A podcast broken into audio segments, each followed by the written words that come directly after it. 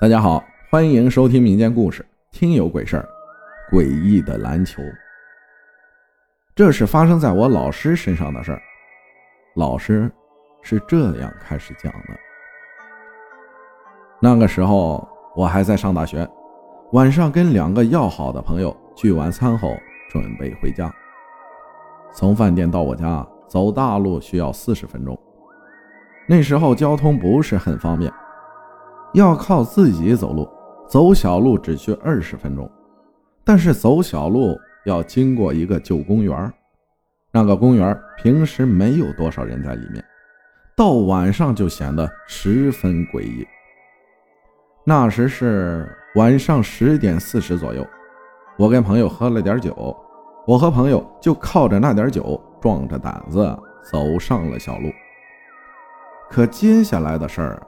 十分的诡异，我不相信这个世界上有鬼存在，但是那天晚上的事儿实在是说不过去。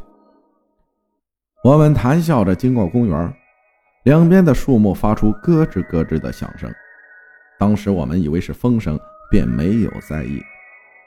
经过公园的小亭子，里面有一个被人遗落的篮球，我的朋友大虾把篮球抱起。做出了奇怪的动作，我以为是大虾害怕，活跃气氛，并不在意，只是笑了笑。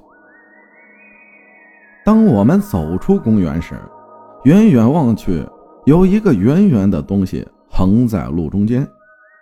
我走近一看，是刚刚那个篮球，颜色、款式丝毫不差。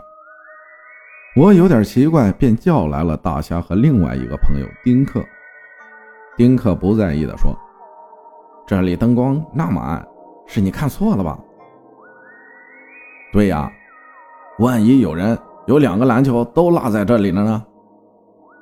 大虾也附和着。可我总觉得事情没有那么简单。当我们走出小路时，我总隐隐觉得后面有人，可几次回头看去都没有人。我不放心，回头看着，等了一会儿，人是没看见。突然，一个篮球缓缓地从我们走的道上滚了出来，与亭子里的篮球一模一样。我叫住了大虾和丁克，我们三人心中一慌，撒腿就跑。我跑得比较慢，那篮球一直跟着我，我便加快速度。